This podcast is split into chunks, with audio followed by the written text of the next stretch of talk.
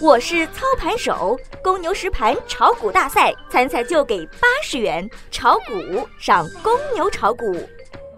听众朋友们，大家好，欢迎收听《古往今来》。今天是二零一六年五月十九日，星期四，农历的四月十三。今日宜祭祀祈福、订盟纳财，宜开市交易、立券纳财。黄历显示今天是吉日哦。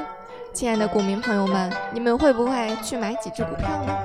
今日忌安床上梁，忌裁衣入宅嫁娶。昨日小白说了，历史上第四次大牛市是一九九五年的昨天、今天和明天。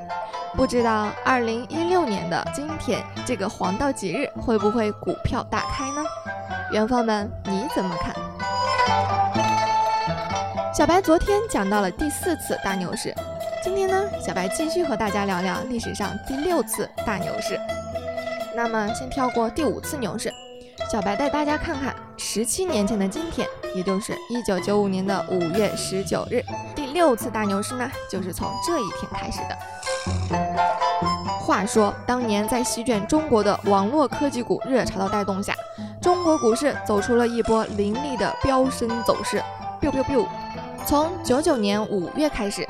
在不到两个月的时间里，上证综指涨幅超过百分之五十，期间涌现出了无数网络新贵，其中的龙头易安科技、海虹控股、四川湖山等股价更是被炒到了一个非理性的高度。这次牛市呢，被称为“五幺九行情”，多数的投资者都记忆犹新。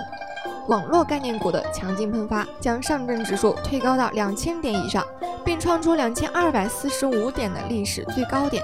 这一轮波澜壮阔的大牛市啊，也给证券投资基金在历史上罕见的大发展提供了基础。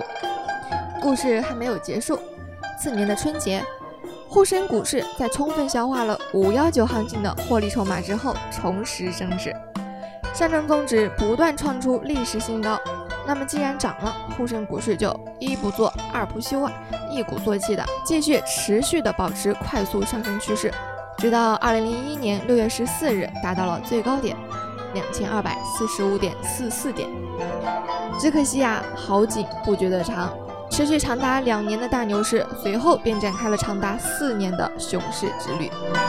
所以呀，古人说得好，分久必合，合久必分。股市上呢，就是涨久必跌，跌久必涨，涨涨跌跌无穷尽也。小白提醒朋友们，股市有风险，投资需谨慎哦。